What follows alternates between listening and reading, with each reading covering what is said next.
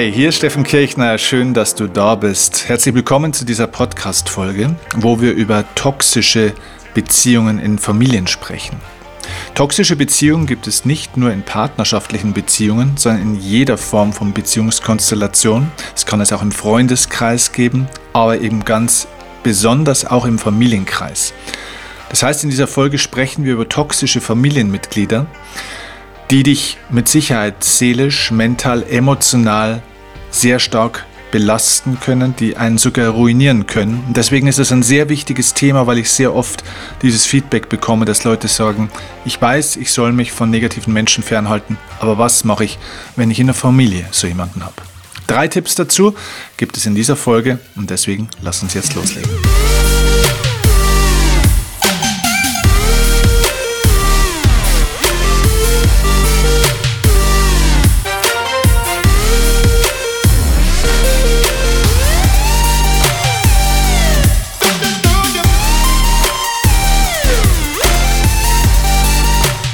So, ich freue mich, dass du dir dieses Thema ausgesucht hast. Das ist mit Sicherheit nicht das charmanteste Thema, wo man sagt, oh, da kriegst du jetzt aber gute Laune, wenn du dich hier mal ein bisschen damit beschäftigst. Nein, aber diese Podcast-Folge hat mit Sicherheit die, ja, das Potenzial, dir sehr viel Schmerz in deinem Leben zu nehmen, denn es gibt Lösungen, was man tun kann, wenn man in toxischen Beziehungen, gerade auch im Familiensystem, ist. Also toxische Familienangehörige sind kein Schicksal, das du dein Leben lang ertragen musst.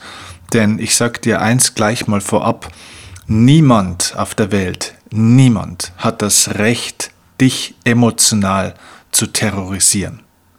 Auch Familienangehörige nicht, denn das ist dein Leben. Und ich bin ganz ehrlich, auch Blutsverwandtschaft, auch ähm, genetische Übereinstammung und Abstammung ist keine Legitimation dafür, dass Menschen das Leben von jemand anderen zur Hölle machen dürfen. Also Blutsverwandtschaft zu jemand anderen ist keine Legitimation dafür, das Leben von einem anderen Menschen terrorisieren zu dürfen. Nur weil es Familie ist, muss man sich nicht alles von jemandem gefallen lassen. Familienzugehörigkeit ist kein Freifahrtschein für Respektlosigkeiten oder für Kontrollfantasien oder sonstige Dinge. Und ich habe das ja seit ja, 10, 12, 13 Jahren, schreibe ich das ja schon ganz, ganz oft oder wir haben es auch hier im Podcast schon oft besprochen, dass wir, und das weißt du, dass man sich natürlich von negativen Menschen im Leben lösen soll, weil du kannst kein positives Leben haben, wenn du dich viel mit negativen Leuten umgibst. Und das weiß eigentlich jeder. Und trotzdem kommt dann ganz oft die Rückfrage auf diesen Satz von mir oder auf diese Botschaft. Die Rückfrage, okay, Steffen, ich verstehe das, aber was macht man, wenn dieser negative, toxische Mensch aus der eigenen Familie stammt? Was mache ich dann? Dann kann ich ja nicht einfach aussortieren. Warum eigentlich nicht? Also Verstehst du, was ich meine? Dieser Gedanke, dass wir mit Familienmitgliedern anders umgehen müssten, so, sozusagen per auferlegter Regel, so eine Art Erbverpflichtung sozusagen, als im, im Gegensatz zu Freunden oder Partnerinnen und Partnern. Diese Regel entspringt vielleicht in deinem Kopf. Diese Regel ist dir vielleicht anerzogen worden. Aber ganz ehrlich, Menschen haben überall die gleichen Regeln einzuhalten in Bezug auf zwischenmenschlichen Umgang. Und Familienmitglieder haben keinen Freifahrtschein, wie sie mit dir umgehen dürfen, so, nach, so wie ein Politiker Immunität genießt und sich auf gut Deutsch auf, äh, auf gut Deutsch gesagt aufführen kann, wie er will, weil er rechtlich gar nicht belangt werden kann. Es gibt keine so eine Immunität für Familienmitglieder. Ich verstehe, dass dieser Prozess innerhalb der Familie Grenzen zu setzen oder vielleicht sogar sich zu lösen manchmal deutlich herausfordernder ist als mit anderen Menschen, ganz klar. Doch es gilt gerade auch in der Familie das gleiche Prinzip wie mit allen anderen Menschen. Wenn eine Person dein Lebensglück reduziert und zwar nachhaltig, ist der Preis für den Kontakt zu diesem Menschen zu teuer. Und ich versuche das mal umzudrehen. Warum sollten wir in der Familie Dinge tolerieren, die wir sonst mit anderen Menschen nicht tolerieren. Gerade in der Familie sollte es doch eigentlich ganz besonders intensiv zugehen im Sinne von Wertschätzung, Respekt, empathischem Mitgefühl hineinfragen und dem anderen eine lange Leine lassen. Also sollte man nicht innerhalb der Familie die Regeln sogar noch viel mehr beachten, wie man miteinander umgeht, wie man sich gegenseitig gut tut, wie man dem anderen hilft, sein persönliches Glück auszudehnen. Und stattdessen gehen wir irgendwie in Familien teilweise anders um, dass wir sagen, naja gut, okay, ähm, das war jetzt nicht besonders nett, aber gut, ist halt die Mutter oder ist halt der Vater, weiß der, wie sie ist oder weiß der, wie er ist. Ich kenne einige Leute, die sagen, wenn diese Person nicht mein enges Familienmitglied, also mein Vater, meine Mutter, mein Bruder oder meine Schwester wäre, ich würde mich mit diesem Menschen niemals privat treffen. Ich wäre mit so einer Person niemals befreundet. Ist das nicht traurig? So, und deswegen müssen wir hier der Wahrheit ins Auge schauen und dürfen im ersten Schritt jetzt auch hier mal erkennen, dass wir den gleichen Maßstab an entsprechende Regeln der Wertschätzung des Respekts im zwischenmenschlichen Umgang bei der Familie anlegen, wie bei jedem anderen Menschen auch. Eine Familie hat keinen Sonderstatus in dem Zusammenhang. Das Einzige, was es besonders macht, ist unsere emotionale Bindung und die Regeln, die uns eingeredet wurden, dass wir eine Verantwortung haben für die Leute und dass wir als Söhne oder Töchter oder Brüder oder Schwestern ja ähm, da sein müssen und so weiter, dass wir Teil der Familie sein sollten und so weiter und so fort. Alles Blödsinn. Wenn es dich dein Glück kostet, ist es zu teuer. Also, lass uns zu diesen drei Tipps kommen, wenn du toxische Familienmitglieder oder toxische Beziehungen in deinem Familiensystem hast. Wie kannst du dich dagegen schützen? Was ist zu tun? Lass uns mit dem ersten Tipp oder eigentlich dem ersten Schritt besser gesagt anfangen. Der erste Schritt ist, dass du natürlich überhaupt erstmal erkennst, ob es sich um ein toxisches Muster bzw. um eine toxische Person handelt. Denn nur weil man manchmal mit jemandem nicht klarkommt, nur weil man zum Beispiel verschieden ist zu jemandem, nur weil ein manchmal auch in der Familie jemand auf den Keks gehen kann, heißt es noch lange nicht, dass diese Person toxisch ist oder dieses Beziehungs, diese Beziehungskonstellation toxisch ist. Und ich will dir einfach mal so ein paar Merkmale geben, woran du toxische Personen und toxische Muster in Beziehungen erkennst. Denn da gibt es schon einen Unterschied zu dem, wenn man sich halt öfter mal mit jemandem streitet auch. Das ist noch nicht toxisch. Ein toxisches Muster und toxische Personen erkennst du, wenn man dich mit, mit ähm, ja, wenn man dich bestraft sozusagen mit Kontakt und Liebesentzug, wenn du irgendwas nicht getan hast. Das heißt, das regelmäßige Bestrafen mit Kontaktentzug und Liebesentzug ist ein toxisches Merkmal. Was meine ich damit?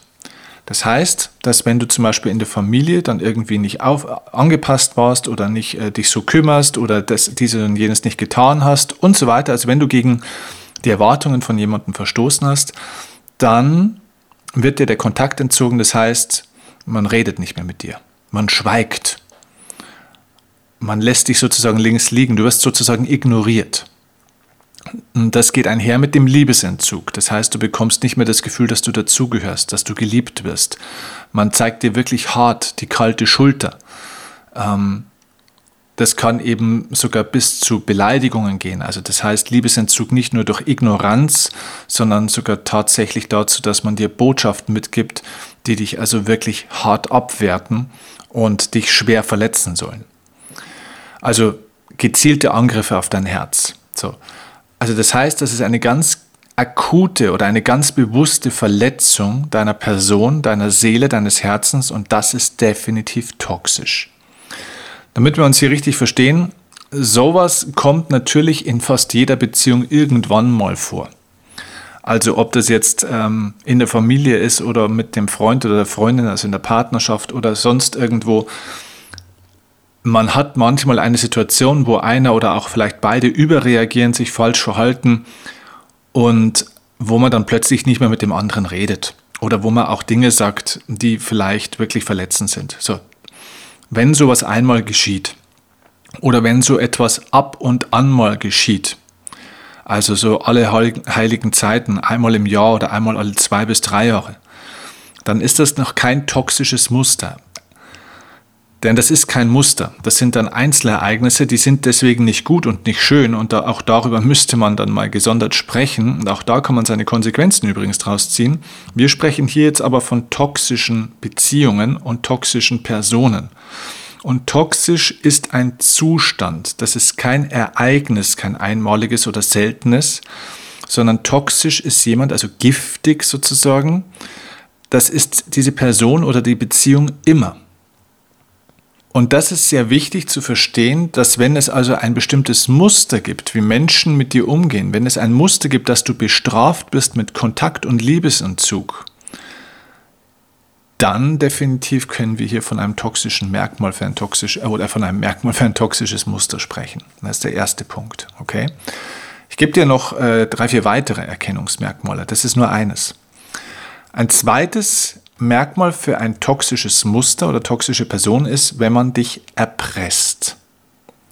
Erpressen im Sinne von Sätzen wie zum Beispiel, wenn du XY nicht tust, dann werde ich das und das. Wenn du da und da nicht dabei bist, wenn du mir hier und da nicht hilfst, dann werde ich dir in Zukunft auch bei dem und dem nicht mehr helfen. Dann bist du da nicht mehr dabei.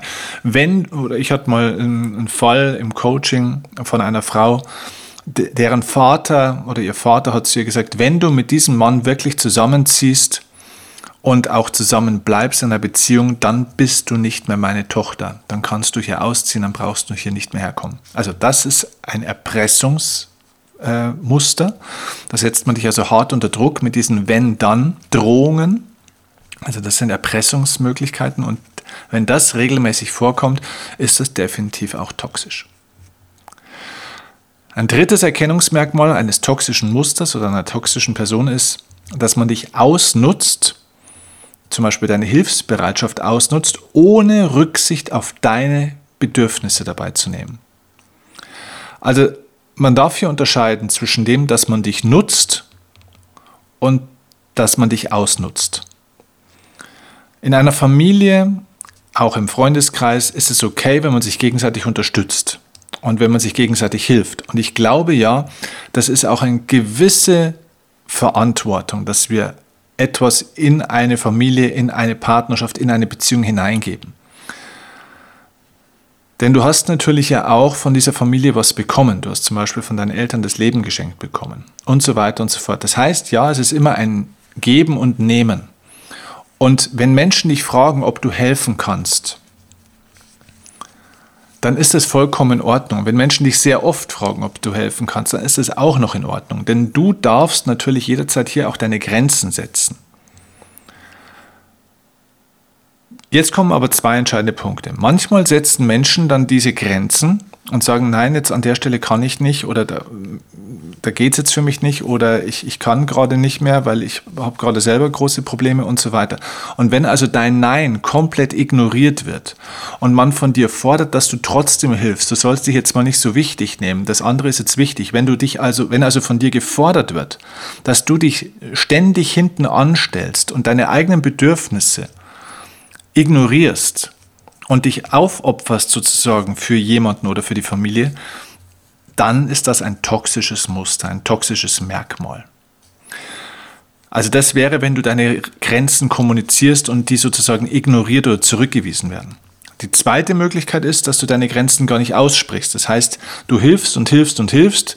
Vielleicht leidest du unter einem entsprechenden Helfersyndrom und dir geht es immer schlechter und schlechter und eigentlich hast du schon gar keine Kraft mehr und sogar ein Blinder würde es sehen, sogar Freunde und sogar Fremde sprechen dich schon an, was mit dir los ist, dass du nicht gut aussiehst, dass du irgendwie müde bist und nicht glücklich wirkst. Aber in der eigenen Familie scheint es die Person nicht zu interessieren und man fragt dich einfach trotzdem. Das heißt, man nimmt und nimmt und nimmt, obwohl eigentlich jeder Blinde sieht, dass du eigentlich fast nichts mehr zu geben hast. Das wäre der zweite Aspekt hier an dem Bereich. Es wird also einfach nur gefordert und du erkennst es übrigens auch daran, dass du nur dann immer kontaktiert wirst, wenn jemand was von dir braucht. Also ein toxisches Beziehungsmuster, Das gilt übrigens auch für Partnerschaften und Freundschaften. Aber gerade auch in der Familie, ein toxisches Beziehungsmuster erkennst du dann, wenn Leute sich immer nur dann bei dir melden, wenn sie was von dir brauchen und von dir wollen. Und dann oftmals so fadenscheinige Gründe vorschieben, so, hey, ja, ich wollte mich mal wieder bei dir melden und wie geht's denn so? Mensch, haben wir schon lange nichts mehr gehört. Dann hört dir derjenige so anstandshalber fünf Minuten zu, um dann mit seiner eigentlichen mit dem eigentlichen Grund, mit seiner eigentlichen Forderung ums Eck zu kommen, warum er oder sie dich eigentlich kontaktiert hat. Das ist definitiv ein toxisches Muster. Kommen wir zum vierten Punkt. Der vierte Punkt, an dem du toxische Muster und auch Personen erkennen kannst, ist, wenn man dir Schuldgefühle macht. Schuldgefühle im Sinne von, du bist schuld daran, dass es mir jetzt zum Beispiel schlecht geht. Ja, wegen dir habe ich ja das und das nicht gemacht. Ja? Oder ich kenne zum Beispiel einen Fall, wo dann die Mutter der Tochter zum Beispiel Vorwürfe macht, ja, wegen dir, weil du ja auf die Welt gekommen bist, habe ich ja meinen Job aufgegeben, habe ich ja ähm, mein, mein Leben völlig ausgerichtet und äh, bin ich ja auch dann, habe ich mich ja da auch überfordert und bin dann krank geworden oder konnte dies nicht mehr machen, jenes nicht mehr machen, habe ich meine Jugend aufgegeben äh, und so weiter und so fort wie wenn das Kind das gefordert hätte, dass es auf die Welt kommt und die Mutter oder der Vater sozusagen das Opfer des Kindes wäre. Unglaublich, ja, unglaublich. Also grundsätzlich, wenn man dir Schuldgefühle macht, ist das eine Form von Unterdrückung, ist das eine Form von Machtausübung. Und das ist definitiv toxisch. In einer guten, stabilen Beziehung, in einem starken Familiensystem geht es nicht darum, Schuld zu geben, sondern natürlich Verantwortungsbewusstsein zu vermitteln, ganz klar. Aber man soll sich gegenseitig stärken, man soll sich unterstützen, man soll sich gute Gefühle geben und keine Schuldgefühle. Der fünfte Punkt, den ich dir noch mitgeben will, an dem du toxische Muster und Personen erkennen kannst, ist, und der hängt da so ein bisschen dran, man hält dich unter Kontrolle. Das heißt, man versucht die ganze Zeit, dich so ein bisschen im Griff zu behalten. Das heißt, es findet keine Abnabelung statt. Zum Beispiel wird ein ständiges Miteinander telefonieren eingefordert.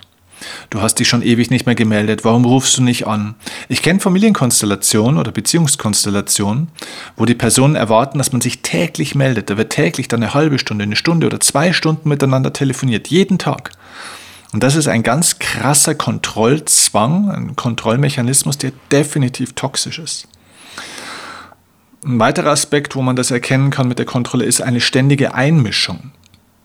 Wenn also sich Familienangehörige ständig in deine Gelegenheit, in deine Gelegenheiten, in deine Angelegenheiten, in, einfach in dein Leben einmischen und dir Vorschriften machen, was du zu tun und zu lassen hast, also ungefragt dir Ratschläge und ja sogar Forderungen geben, was du jetzt hier zu machen hast, und wehe, du hältst diese Ratschläge nicht ein, dann kommt man natürlich wieder mit Schuldgefühlen oder dann kommt man mit der Bestrafung von oben, ne? dann gibt es Kontakt- oder Liebesentzug und so weiter. Also das heißt, diese ganzen Beispiele, die ich dir jetzt genannt habe, die werden dann gerne auch in so toxischen Familienkonstellationen miteinander kombiniert.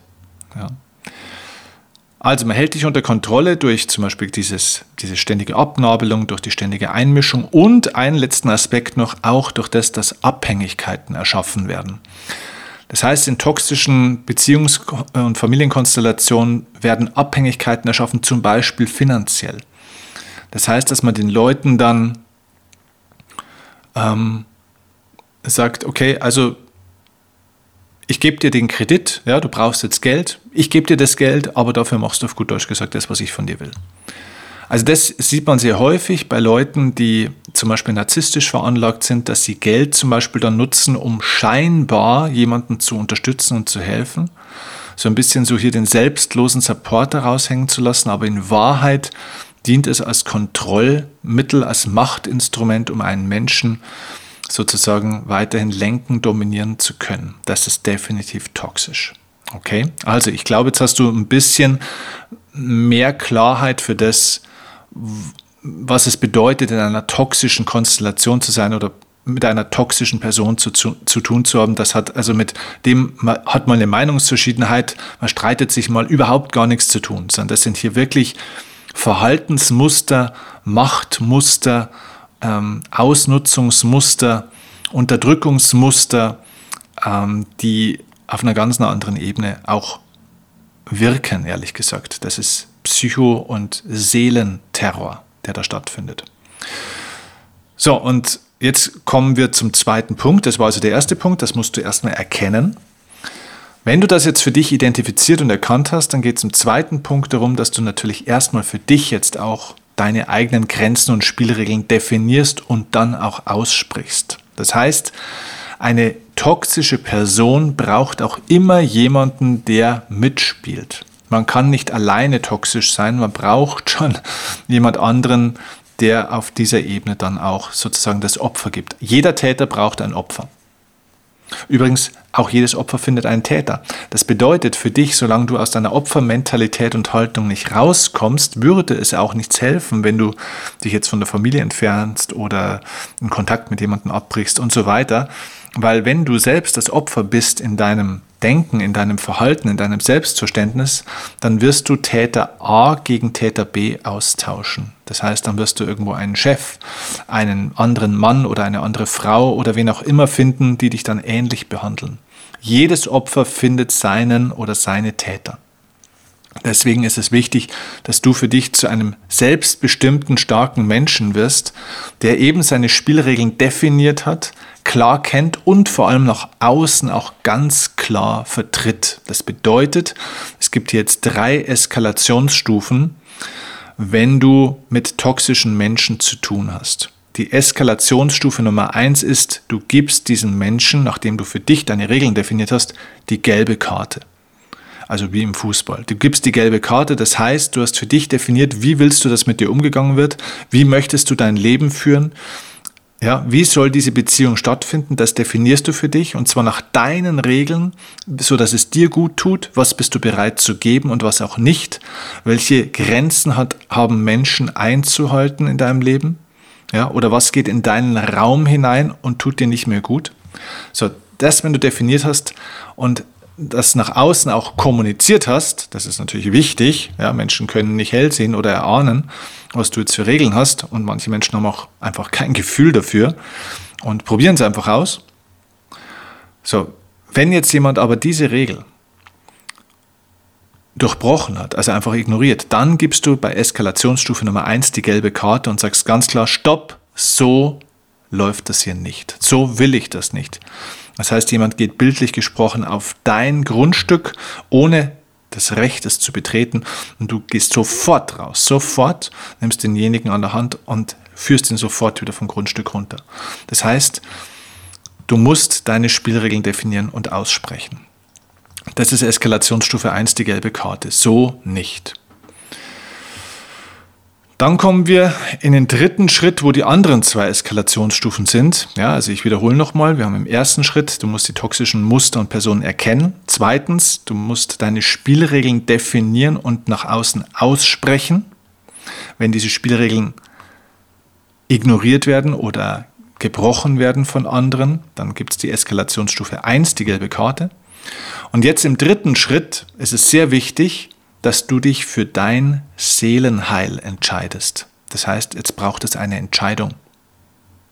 Eine Entscheidung für dein Seelenheil bedeutet, es braucht jetzt eine Konsequenz, wenn jetzt im nächsten Schritt weiter so verfahren wird wie bisher. Das bedeutet, wenn die Eskalationsstufe 1, die gelbe Karte, nicht wirkt, wenn also ein Mensch sich daran nicht hält, wenn ein Mensch sich dich weiter ausnutzen will, unterdrücken will und so weiter, die Dinge, die wir besprochen haben, wenn das weiter stattfindet, obwohl du das ganz klar definiert und ausgesprochen hast und vielleicht auch schon zwei, dreimal, dann geht es jetzt im dritten Schritt, wenn ich sage, entscheide dich für dein Seelenheil, um Konsequenz. Das bedeutet, du zündest Eskalationsstufe 2. Und das bedeutet, dass du dich zurückziehst und den Kontakt reduzierst.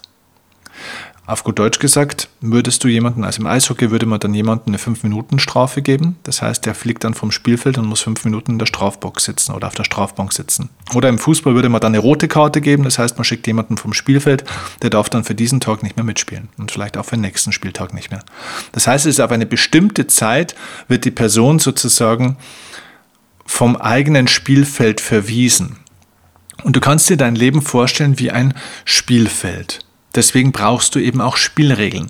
Und auf deinem Spielfeld, also in deinem Leben, gelten deine Spielregeln. Und die gilt es eben für dich klar zu haben, zu kommunizieren, zu sanktionieren.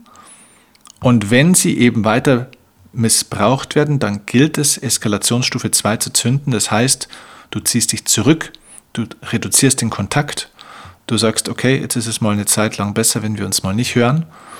Und ähm, ja, dann bist du sozusagen erstmal auf Distanz. Diese, diese Distanz kann unglaublich heilsam sein. Versteht es bitte nicht als Bestrafung für die andere Person. Es geht nicht darum, Menschen zu bestrafen, sondern es geht darum, erstens, dich selbst zu schützen vor weiteren Verletzungen. Diese Eskalationsstufen machen wir niemals gegen jemanden. Das ist keine Aggressionsmethode gegen jemand. Nein, es geht um Selbstschutz und somit Selbstachtsamkeit und auch Selbstliebe. Rückzug bedeutet auch was anderes, als einen Menschen aus dem Leben rauszuwerfen. Das heißt, du ziehst dich zurück. Du gehst zurück. Du attackierst niemand, du killst niemand, du schmeißt niemand irgendwo raus, sondern du ziehst dich zurück und reduzierst den Kontakt. Das heißt, du machst einfach die Tür zu. Das ist dein gutes Recht auf deinem Spielfeld. Und das ist ganz, ganz wichtig, dass du das immer von der Bedeutung her klar hast, dass es nie darum geht, Aggression oder Strafen oder sonst irgendwas Krieg gegen jemand zu führen, sondern alles dient dazu, dich zu stärken und dich zu schützen. Das ist praktizierte Selbstliebe, über die wir hier sprechen. Nicht äh, Mobbing oder äh, Kampf gegen Familienmitglieder. Es ist sehr wichtig, okay? Das heißt, Aggression hat an der Stelle nichts verloren. Diese Eskalationsstufe 2 ist aber nicht nur ein Selbstschutz, sondern auch ein Beziehungsschutz. Und das wirkt vielleicht ein bisschen komisch für dich, weil du sagst, naja gut, also wenn ich jetzt hier den Kontakt reduziere und da ist ja der Teufel los und ich mich da zurück zu, was ist denn da äh, für ein Schutz der Beziehung? Ganz einfach. Wenn Beziehungen auch in der Familie unter Stress kommen, dann liegt es oftmals daran, dass man zu nah dran ist. Dass man sich auch zu nahe steht und dann eben die Dinge aufkochen.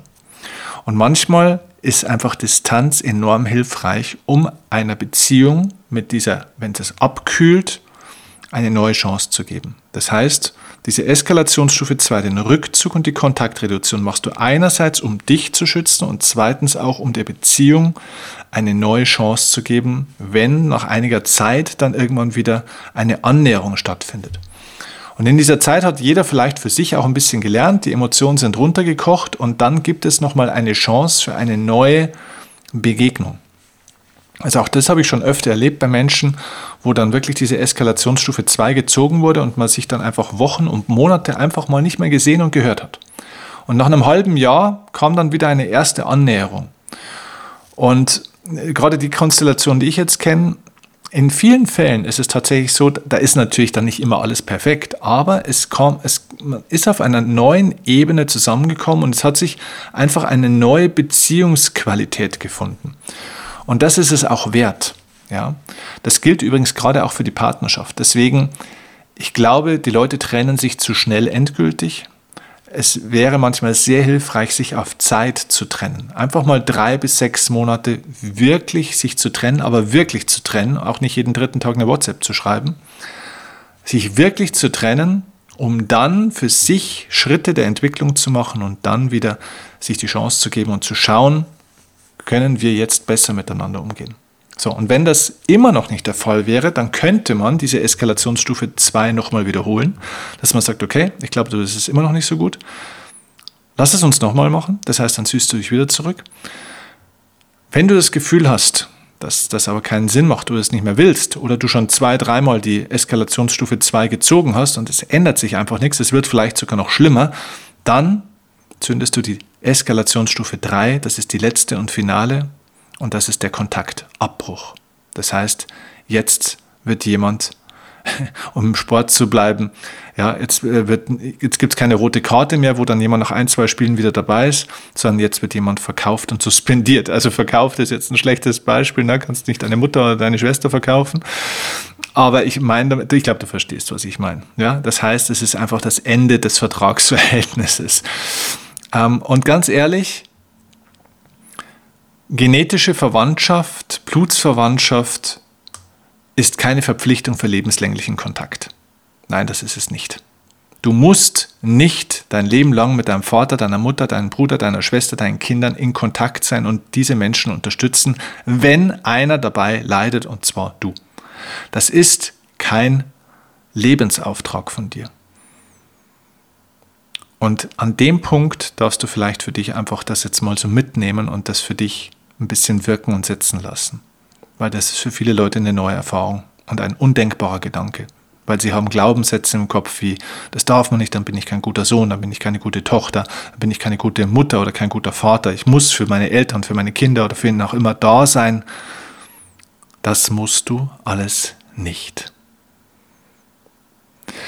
Als Elternteil hast du die Aufgabe, Kinder in die Welt zu bringen, ihnen alles mitzugeben, was sie brauchen, um ein eigenständiges, gutes Leben führen zu können. Danach ist es die Verantwortung der Kinder. Je länger und je schöner und je wertschätzender Kontakt ist, desto besser, natürlich. Das wäre immer das Ideal, aber es gibt keine Verpflichtung. Achte auf dein Seelenheil an der Stelle. Entscheide dich für dein Seelenheil. Und wähle immer zum Wohle deiner Seele. Denn es hilft keinem, wirklich überhaupt niemandem, wenn du dich selbst aufopferst für irgendwen egal ob der mit dir verwandt ist oder nicht. Der Sinn des Lebens besteht darin, das eigene Glück im Leben auszudehnen. Und wenn du dein Glück im Leben ausdehnst, kannst du auch das Glück anderer Menschen helfen auszudehnen. Aber wenn du selbst in einer Beziehung oder auch eben in einer Familienkonstellation leidest, dann schrumpft dein inneres Glück und somit auch das Glück von jedem anderen. Nimm diesen Gedanken einfach für dich mit und ja, vielleicht unterstützt dich diese Podcast-Folge bei der Organisation oder beim Überdenken und Überarbeiten deiner Familienkonstellation oder deiner Beziehungen in deiner Familie und auch deiner sonstigen Beziehungen. Falls du diese Podcast-Folge noch rechtzeitig hörst, es gibt auch einmal noch von mir ein Seminar zu diesem Thema Beziehungen. Das ist die Relationship Masterclass. Die findet jetzt Mitte November, vom 17. bis 20. November statt, ähm, in der Nähe vom Chiemsee oder am Chiemsee sozusagen. Ähm, dort geht es dreieinhalb Tage lang ausschließlich um diese Themen Beziehungen. Wie finde ich den richtigen Partner? Wie heile ich meine Beziehungen? Auch Beziehungen zu Menschen, die vielleicht schon gar nicht mehr leben. Wie heile ich meine Selbstbeziehung? Wie entwickle ich Selbstliebe? Wie stärke ich die Beziehung zu meinem Partner und meiner Partnerin? Wie finde ich den richtigen Partner oder Partnerin? Das heißt, alles, was mit Beziehungen und Liebe zu tun hat, ist im Zentrum dieses Seminars und ist nicht nur ein Wissensseminar, sondern ist in erster Linie ein Erfahrungsseminar. Das heißt, du veränderst dort faktisch wirklich deine Beziehungen, weil du in dir selbst etwas ändern und heilen wirst. Das kann ich dir versprechen. Du gehst als ein anderer Mensch aus diesem Seminar hinaus als hinein. Deswegen Relationship Masterclass nochmal ein starker Hinweis für dich. Vielleicht bist du da im November dabei. Ich würde mich freuen und ja, wünsche dir jetzt viel Erfolg bei der Umsetzung dieser Folge und freue mich auf die nächste Folge mit dir. Liebe Grüße, mach's gut, dein Steffen Kirchner.